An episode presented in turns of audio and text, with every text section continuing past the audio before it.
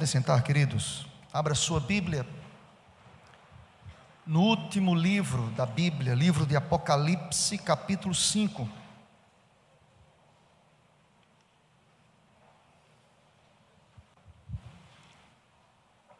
Capítulo 5 do livro de Apocalipse. Eu chamo a sua atenção para a leitura desse capítulo, que é um capítulo maravilhoso, livro que foi escrito por João, o apóstolo amado. Sabemos aqui a história, livro que foi escrito lá no final do governo de Domiciano. E Domiciano, ele era, ele estabeleceu um governo extremamente arrogante. Ele arrogava para si o poder de trazer ministrar felicidade às pessoas. João é levado a essa ilha e tem uma visão maravilhosa. Diferentemente de Paulo, que viu a glória do Senhor, e Deus disse: nada escreve, nada registra, nada coloca para as pessoas. Diferentemente, João viu e Deus disse: escreve. Se está escrito, irmãos, está escrito para edificação da igreja.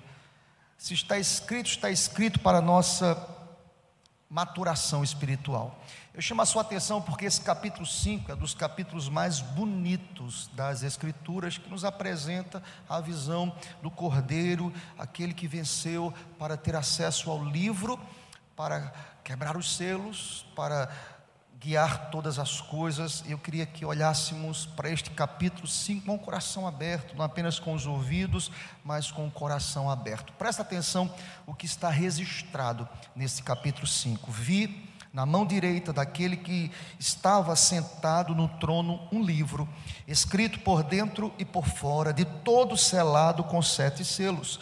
Vi também um anjo forte que proclamava em grande voz: Quem é digno de abrir o livro e de lhe desatar os selos? Ora, nem no céu, nem sobre a terra, nem debaixo da terra, ninguém podia abrir o livro, nem mesmo olhar para ele.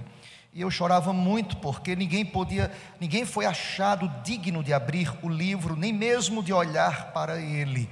Todavia, um dos anciãos me disse: Não chores, eis que o leão da tribo de Judá, a raiz de Davi, venceu para abrir o livro e os seus sete selos. Então vi no meio do trono e dos quatro seres viventes e entre os anciãos de pé um cordeiro, como tendo sido morto. Ele tinha sete chifres, bem como sete olhos, que são os sete Espíritos de Deus enviados por toda a terra. Veio, pois, e tomou o livro da mão direita daquele que estava sentado no trono. E quando tomou o livro, os quatro seres viventes e os vinte e quatro anciãos prostraram-se diante do cordeiro, tendo cada um deles uma harpa e taças de ouro cheias de incenso, que são as orações orações dos santos e entoavam novo cântico, dizendo: Toda igreja, digno és de tomar o livro e de abrir-lhes os selos,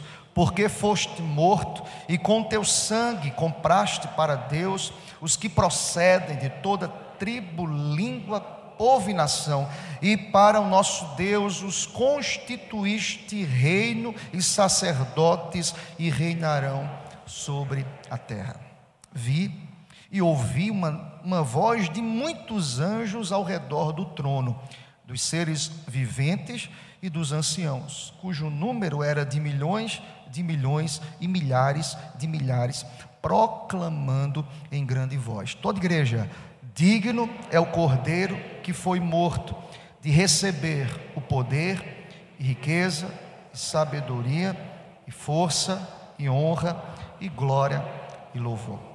Então, ouvi que toda criatura que há no céu e sobre a terra, e debaixo da terra e sobre o mar, e tudo que neles há, estava dizendo, mais uma vez, toda igreja, aquele que está sentado no trono e ao cordeiro, seja o louvor e a honra e a glória e o domínio pelos séculos dos séculos. E os quatro seres viventes respondiam: Amém. Também os anciãos prostraram-se e adoraram ao Senhor, ao Cordeiro. Seja bendito o nome do Senhor para sempre. Aleluia. Que texto maravilhoso, irmãos. Se parássemos aqui, o sermão já foi ministrado aqui hoje à noite. Que texto abençoado, que visão esplendorosa, que maravilha. Deixa-me te dizer uma coisa, querido, eu não posso entrar no livro de Apocalipse com temor, com remorsos, com preocupação. Esse livro, ele foi revelado, ele tem como propósito principal confortar a igreja militante contra as forças do mal. Eu não posso ter medo do livro de Apocalipse. Eu dizia aqui certa vez, em um culto de quarta-feira, para os irmãos, que há um escritor muito interessante chamado William Hendrickson. William Hendrickson, autor do livro Mais que Vencedores, ele vai tratar, ele vai ministrar em seu livro acerca dos benefícios em ler o livro de Apocalipse a maravilha de se encontrar nesse livro, a bênção de compreender que em Cristo, de fato, nós não somos apenas vencedores, mas Ele traz ao título do seu livro, Mais que Vencedores em Cristo, na visão vista e registrada aqui por João, nós percebemos que em Cristo, na visão do Cordeiro, nós somos mais do que vencedores. Aleluia. Amém.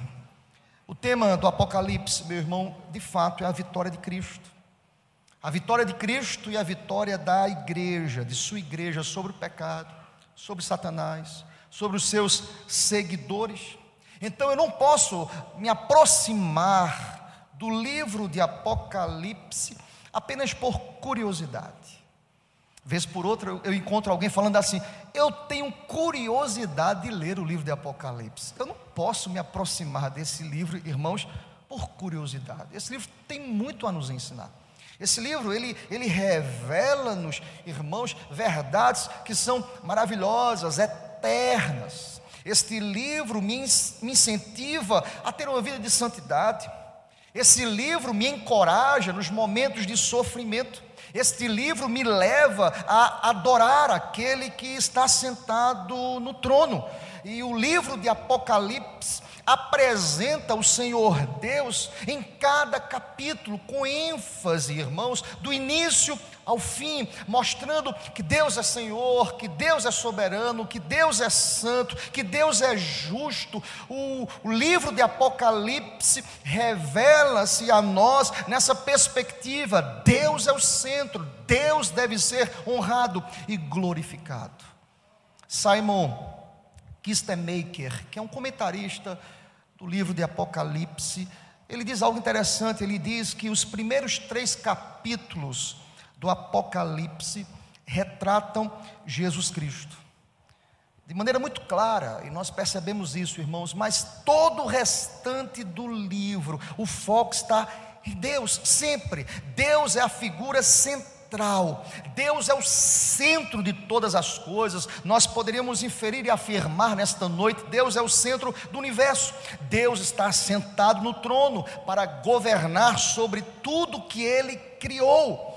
Embora pense comigo, irmãos, e pensar sobre isso nesses dias é extremamente oportuno, queridos, embora vivamos a realidade da agitação, dos tumultos, das catástrofes naturais, das enchentes, dos terremotos, do sofrimento causado, por exemplo, pelas, pela fome, pelas enfermidades, pelas, pelas pandemias, pelas guerras, pelos conflitos, não Tire do seu coração esta verdade, este viés. Deus está governando e sentado no trono e reinando sobre tudo e sobre todos, em nome de Jesus. Deus não perde o controle das coisas. Aparentemente, pela nossa incredulidade, pelo nosso coração, que não descansa no Senhor. Aparentemente, às vezes, nós imaginamos que Deus perdeu o controle.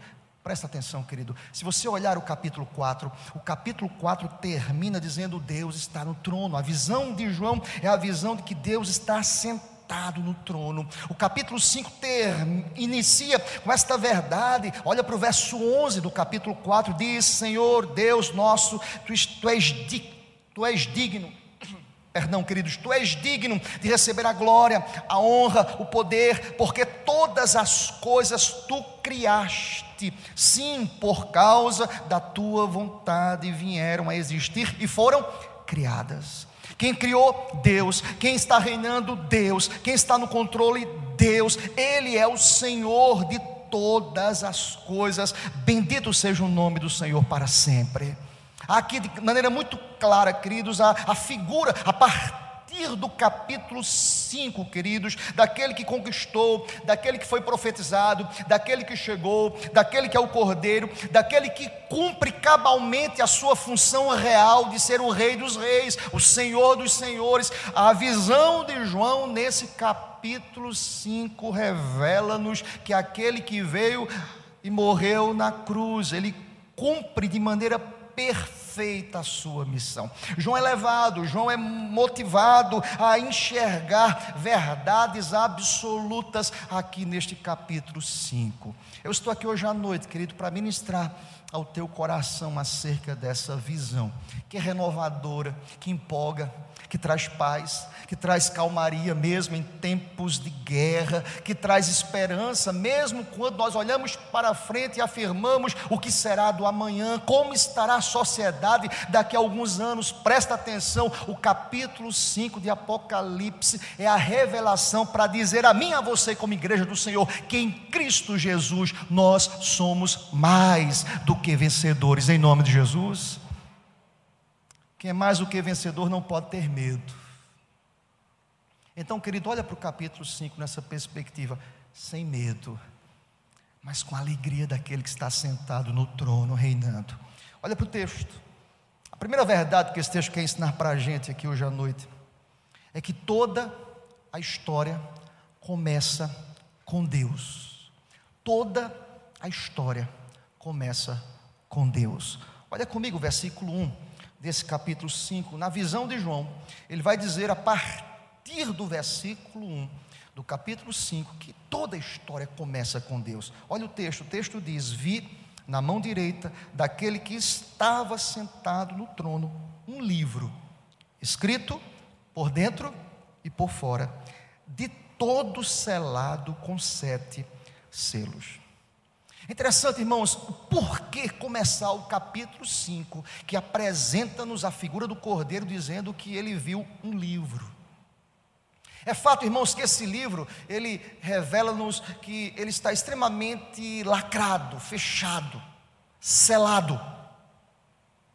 E alguém que está segurando esse livro aponta para a gente a realidade daquele que está sentado, na visão do capítulo 4, é o próprio Deus. Mas fica claro para o coração da gente, irmãos, quando nós estudamos o contexto, quando nós começamos a entender o que é que Deus quer nos dizer a partir desse capítulo 5, nós entendemos que Deus, Ele, através desse livro, a história está sendo contada por Ele mesmo. Deus tem um plano para cada criatura.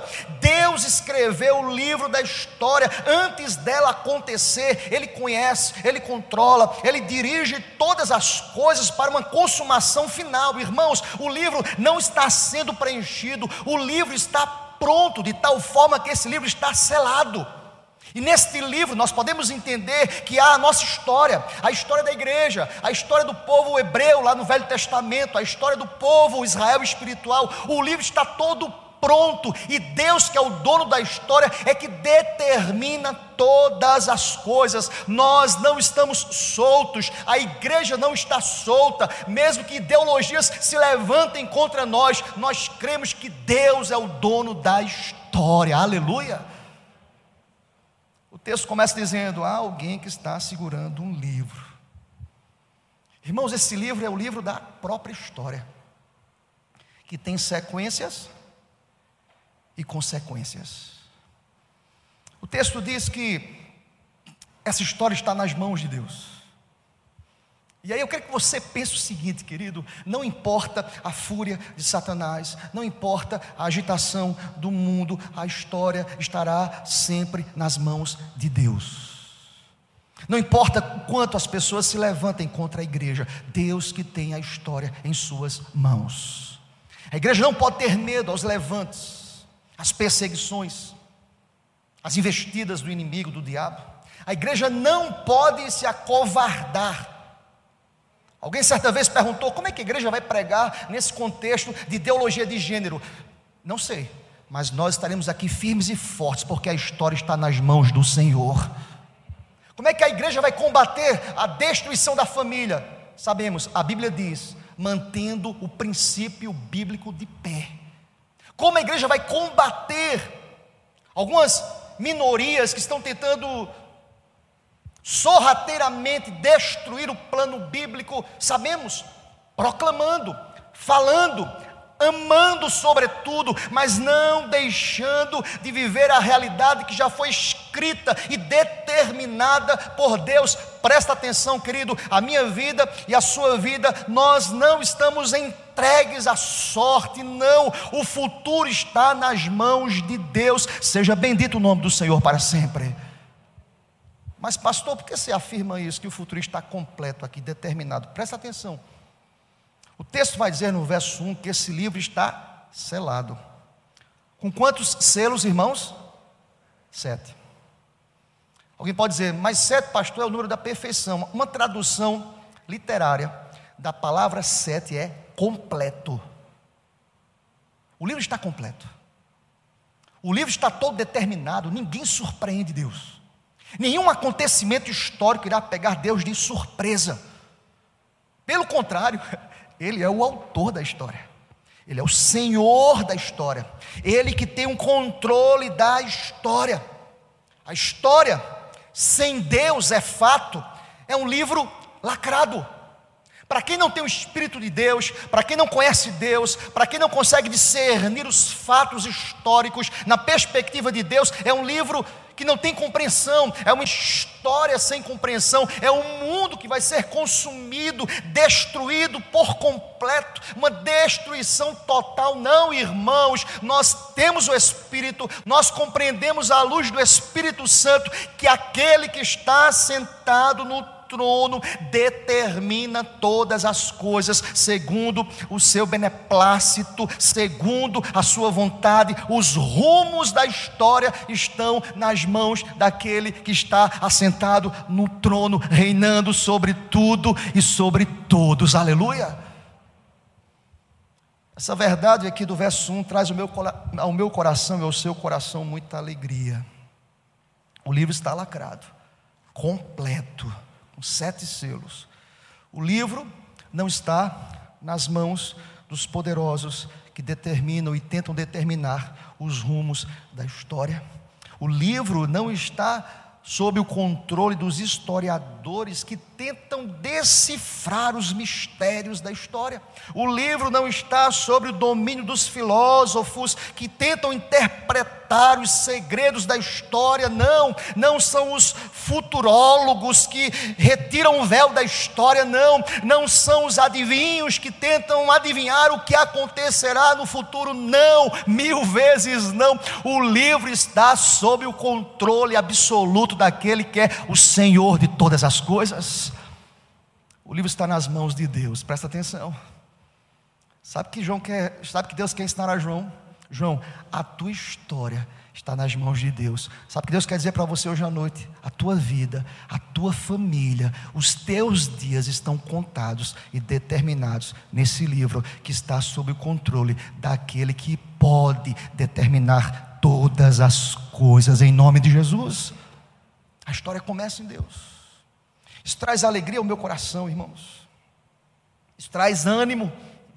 Isso traz celebração à minha alma. Mas uma segunda verdade: todo, se toda história começa com Deus, toda história está sob o controle de Deus. Versículos de 2 a 4. Olha para o texto, irmãos. Aqui alguns questionamentos, aqui alguns levantes, algumas perguntas, entre elas a mais importante nessa visão de João, ele viu também um anjo forte que proclamava em grande voz: Quem é digno de abrir o livro e de lhe desatar os selos? E diz mais o texto, verso 3: Ora, nem no céu, nem sobre a terra, nem debaixo da terra, ninguém podia abrir o livro, nem mesmo olhar para ele. Qual foi a reação de João? Verso 4: E eu chorava muito, porque ninguém foi achado digno de abrir o livro, nem mesmo de olhar para ele. Presta atenção, deixa eu explicar para vocês aqui algumas verdades do verso 2 ao verso 4. Primeiro, nós encontramos aqui a figura do arauto. Quem era um arauto, pastor, na antiguidade? Era literalmente era o alto-falante das cortes reais. Era alguém que anunciava algo, era alguém que perguntava algo, era alguém que apresentava algo. Aqui na visão de João, nessa visão poderosa aqui, João apresenta um anjo, um anjo forte, que nos recintos dos céus, ele, faz, ele traz um brado aos céus e à terra: quem é digno de abrir esse livro? E o texto diz de maneira muito clara, irmãos, que ninguém era digno, ninguém foi achado capaz de abrir esse livro. Isso trouxe ao coração de João angústia, sofrimento. Lembram como eu iniciei essa palavra? Eu disse para vocês que Domiciano, que era o governador dessa época, ele arrogava para si o controle de todas as coisas, mas quando o arauto, mas quando o anjo forte proclama quem é digno de abrir esse livro, nem mesmo o maior governador da época era digno nem de olhar para esse livro. A resposta aqui apresentada revela-nos a nossa fragilidade. Somos limitados, nós não podemos resolver o futuro das coisas, nós não temos o controle de todas as coisas, ninguém foi achado digno de abrir o livro. Me chama a atenção, queridos, que lá no versículo 3, olha comigo, quando o arauto pergunta quem é digno de abrir, quem pode desatar os selos, o verso 3 nos apresenta uma resposta. Eu quero lhe convidar a ler comigo o verso 3, bem forte, queridos. Ora, nem no céu, nem debaixo da terra, ninguém, nem mesmo Ninguém podia abrir o livro. É interessante que aqui está muito bem representado, nem no céu, alguém podia pensar, nem o anjo Gabriel, nem Miguel, nem os serafins, nem os querubins, nem os anjos, ninguém poderia abrir esse livro. Na terra, nem os redimidos, Abraão, Moisés, Elias, Paulo, Pedro, Maria, nenhum homem, por mais poderoso e influente possa ser, consegue decifrar o sentido da história. O texto vai mais, o texto diz: nem debaixo da terra, ou seja, nem o diabo, nem os demônios, nem os espíritos atormentadores podem revelar a você e a mim o sentido da história. Olha aqui para mim, queridos, não há ideologia, não há partido político, não há sistema econômico que possa realizar a esperança ou mover o coração dos homens à esperança. Ninguém pode resolver a situação da humanidade, ninguém é digno de fazer isso, mas nós estamos aqui nesta noite diante daquele que de fato pode. As coisas estão debaixo do crivo soberano de Deus. Aleluia. Ninguém pode resolver. Ninguém tem um controle. Ninguém pode sondar o coração do homem. Sozinho, a humanidade caminha a passos largos para a destruição. Presta atenção eu quero dizer a você hoje à noite: nada pode resolver a vida da gente se não for Jesus. Jesus é a resposta para as nossas perguntas. Jesus é a resposta para a tua família. Creia nisso em nome de Jesus. Jesus é resposta para os nossos conflitos. Seja bendito o nome do Senhor. A impotência humana aqui é revelada, porque ninguém é digno, porque Deus está no controle da história. Olha para o versículo 4. A reação de João seria a reação mais comum, normal. Quem é digno? Se ninguém é digno, ó Deus, nem nos céus, nem na terra, nem debaixo da terra, se ninguém pode nem olhar para esse livro, a reação de João é a reação de muitos. Ora, eu chorava muito, porque ninguém foi achado digno de abrir o livro, nem mesmo de olhar para ele. Pensa comigo, João está inserido aqui. Você precisa entender o choro de João aqui. Nós temos a revelação completa, irmãos. João estava no processo em que Deus estava revelando para ele. Essa é a grande diferença. Você imagina comigo, João estava inserido aqui em que contexto? Por que ele chorou, queridos? Porque João, em sua visão, estava inserido numa crise de perseguição. A igreja estava sendo perseguida porque pregava o evangelho. João estava preso porque não negou o evangelho. E quando ele olha na sua visão que nem é digno, nem ninguém era digno de abrir nem de olhar para o livro, ele olha para a sua realidade. Ele vê o mundo em guerra, ele vê o mal triunfando, ele vê a, a, violência crescendo, ele vê, e como nós podemos ver hoje, o terrorismo avançando, a guerra tornando-se cada vez mais uma realidade. Alguém perguntou, pastor, qual deve ser o futuro da nação? Guerra, irmãos, guerras e guerras. Jesus está voltando, prepara-te, ó Israel, para encontrares com teu Deus, em nome de Jesus. Nós precisamos preparar o nosso coração. João estava inserido nesse contexto de guerras, de dor, de padecimento, de barbárie, de sofrimento.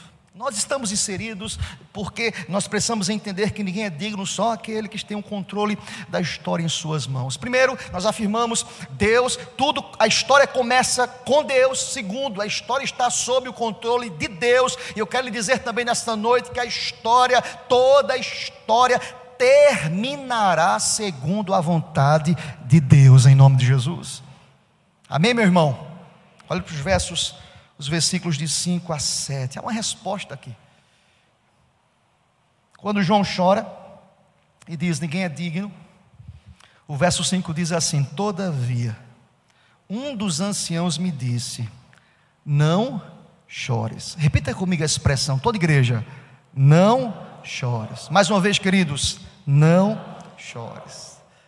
Irmãos, tem resposta mais aplicável para alguém que está atormentado, dizendo: não chores. Mas não é um não chores solto. Continua lendo para você ver. Ele diz: Não chores.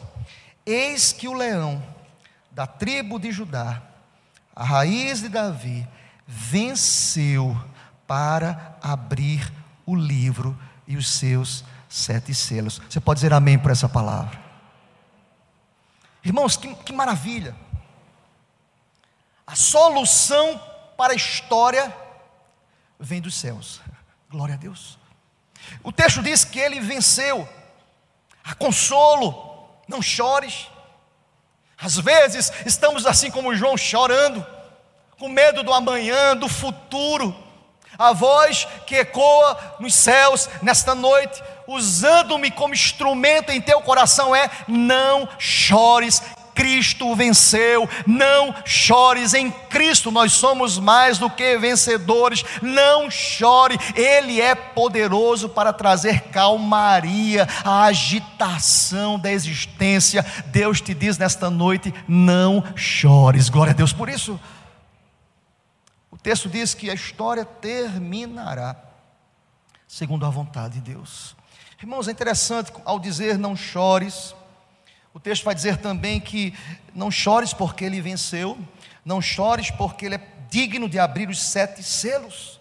Pensa comigo, queridos, quem venceu? Venceu aquele que é poderoso e venceu o diabo, venceu o mundo, venceu o pecado, venceu a morte. Jesus é apresentado aqui em Apocalipse como o vencedor. Lembram? Em todos os escritos do Velho Testamento, Cristo era apontado como Messias sofredor e aqui ele é apresentado como Messias vencedor, como leão, irmãos. Mas antes de ser leão, ele foi apresentado como cordeiro. O cordeiro morreu, o cordeiro venceu, o cordeiro tragou a morte pela sua vitória. Nós estamos debaixo do controle daquele que venceu todas as coisas, em nome de Jesus. A história termina com Deus. Se você prestar atenção ao versículo 6, olha comigo. Algumas coisas importantes em relação à posição daquele que venceu, daquele que é cordeiro, que tem poder para quebrar os selos. Olha o verso 6: diz: Então vi no meio do trono e dos quatro seres viventes e entre os anciãos de pé um cordeiro, como tendo sido morto. Ele tinha sete chifres, bem como sete olhos, que são os sete Espíritos de Deus enviados por toda a terra. Deixa eu chamar a sua atenção para duas palavras importantes aqui, duas verdades. Primeiro, na visão de João, ele vê o cordeiro no meio do trono. Por que a expressão no meio do trono significa autoridade? Aquele que está sendo visto tem autoridade, mas ele estava de pé, significa ação, significa poder, Ele é poderoso, Ele está agindo, Ele está agindo em favor dos seus, Ele está agindo agora no nosso coração, Ele age, Ele se relaciona, Ele tem ação, Ele procura, Ele vai à procura dos perdidos, Ele salva, Ele está aqui, eu creio, se Ele quiser, Ele poderá salvar vidas nesta noite, em nome de Jesus. Ele edifica, Ele renova, Ele traz ânimo, Ele traz esperança, ele traz ao nosso coração alegria renovada em nome de Jesus. O verso 7 irá continuar a dizer: Olha, ele veio, olha para o versículo 7, ele toma o livro da mão direita daquele que estava sentado no trono. Bora entender o texto, irmãos? Lembram? Por que foi que João chorou? Porque ninguém era digno de olhar. Lembram disso? Ele chorou porque ninguém podia olhar imagina tocar. Sabe que esse cordeiro é poderoso? Ele cumpre cabalmente a sua missão. Ele é o próprio Deus. Diz a palavra, ele toma o livro em suas mãos. Em Cristo nós somos mais do que vencedores. Presta atenção, querido, você não está sozinho nesse mundo. Eis que estarei convosco todos os dias. Até Jesus está contigo. Creia nisso em nome de Jesus. Jesus está conosco. Aleluia. Quando nós afirmamos que toda história começa com Deus, que está sob o controle de Deus e terminará segundo a vontade de Deus, nós entendemos que há algumas aplicações para a igreja. Aplicações práticas, irmãos, até o versículo 7, nós percebemos na visão de João aquilo que o Cordeiro fez. Mas a partir do versículo 8, nós percebemos que há algumas aplicações para as nossas vidas, e eu queria apresentá-las aqui nesta noite, rapidamente, para fechar essa ministração. A primeira delas é que se Cristo venceu, se a morte foi tragada, se Ele tomou o livro, se a história está em Suas mãos, por exemplo, orar faz sentido. Olha para o texto, versículo 8: nós podemos orar, nós podemos conversar com Deus, não um diálogo solto, não tendo a certeza que quem sabe Deus vai ouvir, não diz a palavra no versículo 8, acompanha comigo. E quando tomou o livro, os quatro seres viventes e os vinte e quatro anciãos prostraram-se diante do cordeiro, tendo cada um uma harpa e taças de ouro cheias de incenso, que são as orações dos santos. Eu creio nessa palavra, aleluia. Irmão, veja a lógica, esse texto é belíssimo. Se ele tem um livro em suas mãos, o controle da história, para quem eu vou recorrer? Para Deus. Não resolve as tuas coisas com a tua força. Dobre o joelho e entrega nas mãos daquele que pode. Glória a Deus por isso. Quem sabe você tem, como diz o ditado popular, dando um murro em ponta de faca, crente. Está dando tudo errado. Ora, mas sabe qual é o problema? É que às vezes nós nem acreditamos em nossas orações. Mas sabe o que essa visão nos diz? É que as nossas orações estão chegando à presença daquele que é mais do que vencedor. Aí a palavra, irmãos. Tem gente que ora, parece que nem acredita. Tem gente que ora pedindo cura, mas a dor está ali. É, eu bem que sabia que não ia dar certo a oração. Não crê. Eu preciso me aproximar diante daquele que está no trono. Mas, pastor, eu oro há tantos anos. Será que você tem orado com fé? Ah, pastor, eu tenho colocado essa demanda tem muitos anos. Será que de fato você tem entregado aquele que é poderoso? O texto diz: para que não possa restar nenhuma dúvida em nosso coração, as nossas orações, elas adentram a presença do Santo dos Santos, e o Senhor que venceu a morte recepciona as orações dos santos, aleluia. Porque Cristo venceu, nós podemos orar. Há uma segunda aplicação também, irmãos, porque Cristo venceu as barreiras étnicas e sociais, elas foram quebradas. Você crê nisso, amém? Olha para o versículo 9 comigo. Versículo 9, acompanha comigo. Vamos ler juntos? Toda igreja. E entoavam novo cântico, dizendo: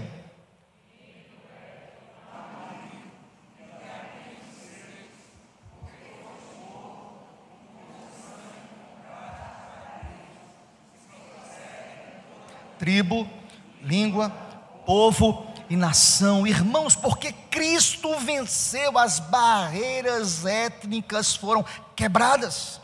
Eu acho fantástico a expressão final desse versículo 9: os que procedem de toda tribo, trazendo a ideia de grupos étnicos, de toda língua, de todo grupo linguístico que possa existir no planeta Terra, todo povo, todo grupo, seja ele político, seja o que for, Deus está lhe salvando de todas as nações, todo grupo social, ele venceu para quebrar todas as barreiras, irmãos, em Cristo as barreiras são quebradas, e na visão de João, ele enxerga uma multidão, um povo que, como resposta, resposta à vitória de Cristo canta: Tu és digno de tomar o livro, de abrir os selos, porque foste morto e com teu sangue compraste para Deus os que procedem de toda tribo, língua, povo e nação. Onde estão essas pessoas?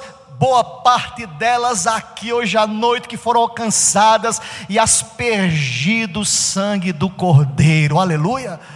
Nós estamos aqui hoje à noite, glória a Deus por isso. Diz a palavra, o texto continua, irmãos. E o texto diz: como reação a isso, a vitória de Cristo, nós fomos constituídos reino e sacerdotes. Versículo 10, acompanha comigo. E para o nosso Deus os constituíste reino e sacerdotes e reinarão sobre a terra. Há duas verdades aqui nessa, nesse versículo 10. Primeiro, reino. Presta atenção, irmãos, nós já reinamos com Cristo espiritualmente. Por isso que a igreja não pode se vender. Por isso que a igreja não pode negociar os valores do reino. Cristo é visto através da igreja, é o reinado de Cristo, através da vivência da igreja, da prática da igreja. Diz a palavra: vocês foram constituídos reino já reinamos com Cristo, e diz a palavra, e sacerdotes. O que é que João quer dizer nesse registro? Ou seja, nós defendemos como igreja reformada o sacerdócio universal. Todos nós temos acesso à sala do trono, todos nós podemos conversar com Deus. Aleluia. A vitória de Cristo trouxe livre acesso à presença de Deus. Vamos caminhar para o final. Se Deus com a sua vitória nos garante que as, nos garante certeza das nossas orações, nos garante a quebra das barreiras, nos garante aqui que reinamos com Cristo e temos livre acesso como sacerdote. Qual o fim de tudo isso, irmãos? O fim de tudo isso é louvar e glorificar a Deus. É, que, é como termina essa visão. Versículo 11, a partir dele, o texto termina com louvores. O texto termina com doxologia, exaltação a Deus. Eu não sei vocês, mas todas as vezes que eu me deparo com Apocalipse capítulo 5, eu não tenho outra coisa que não seja dizer: seja bendito o nome do Cordeiro, seja exaltado o nome do Cordeiro. Olha comigo, vamos ler juntos. Qual é a nossa reação a tudo isso? Diz a palavra, segura aí um instantezinho, verso 11, vou ler sozinho, diz assim: Vi e ouvi uma voz de muitos anjos ao redor do trono, dos seres viventes e dos anciãos, cujo número era de milhões, de milhões e milhares de milhares, proclamando em grande voz: toda igreja, digno é o cordeiro que foi morto.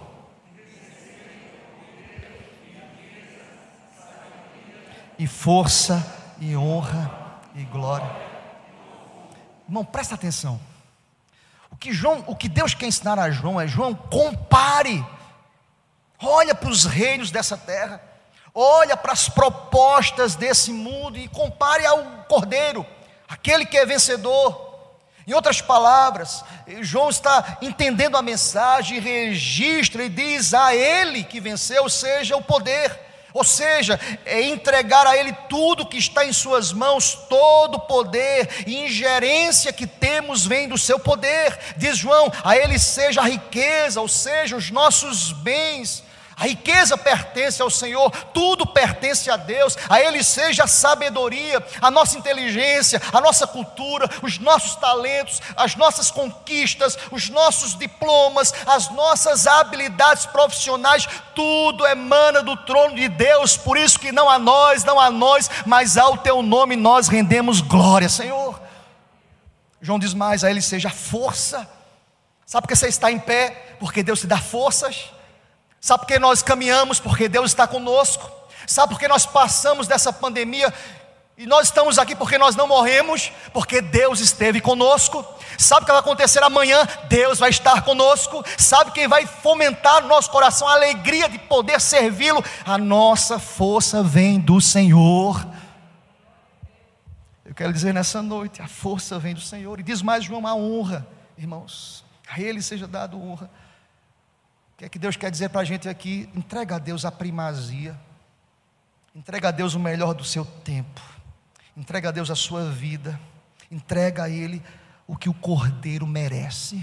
Tem muita gente entregando aquilo que sobra, aquilo que se der tempo, João diz: não, é honra a Deus. O que é honrar é dar a melhor parte. O que é honrar é apresentar a primazia da mente, da força, da disposição, do louvor a quem chegue no templo e cante de qualquer jeito, a quem chegue no templo e, e parece que está dando algo que, quem sabe, é o melhor. Não, irmãos, eu preciso honrar o Senhor Deus, eu preciso que Deus tome o melhor lugar do meu coração. Mas, pastor, eu estou cansado, mas, pastor, estou sem disposição. A palavra de Deus diz que do cansado Ele faz uma fortaleza, aleluia.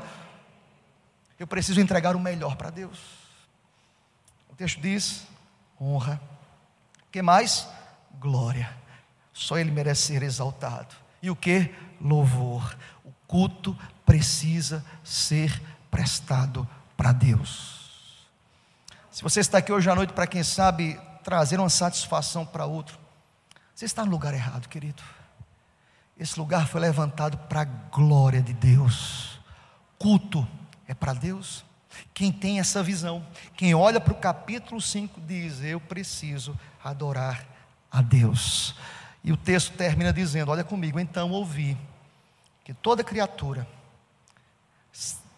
olha, olha, olha que literatura linda, irmãos. Olha que paralelo. Lembram como foi a visão de João inicial? E eis que nem no céu, nem na terra, nem debaixo da terra, ninguém era digno de nem olhar para o livro. Olha como ele termina. Então ouvi que toda criatura, que aonde, gente? Nos céus, e sobre a terra e debaixo da terra, e acrescenta, é muito mais, e sobre o mar, e tudo que neles há estava dizendo. Fica em pé, querido, vamos ler juntos esse versículo 13, bem forte, diferentemente daquela angústia, daquela incerteza daquela dor, daquele choro de amargura. Quem é digno? Ninguém é digno nem de olhar para o livro. O texto termina dizendo: Olha, eu ouvi que é uma grande multidão nos céus, sobre a terra, debaixo da terra e sobre o mar, e tudo que neles há estava dizendo, toda igreja, aquele que está sentado no trono e ao cordeiro, seja o louvor e a honra e a glória e o domínio pelos séculos dos séculos. Amém. Aleluia. Seja bendito o nome do Senhor.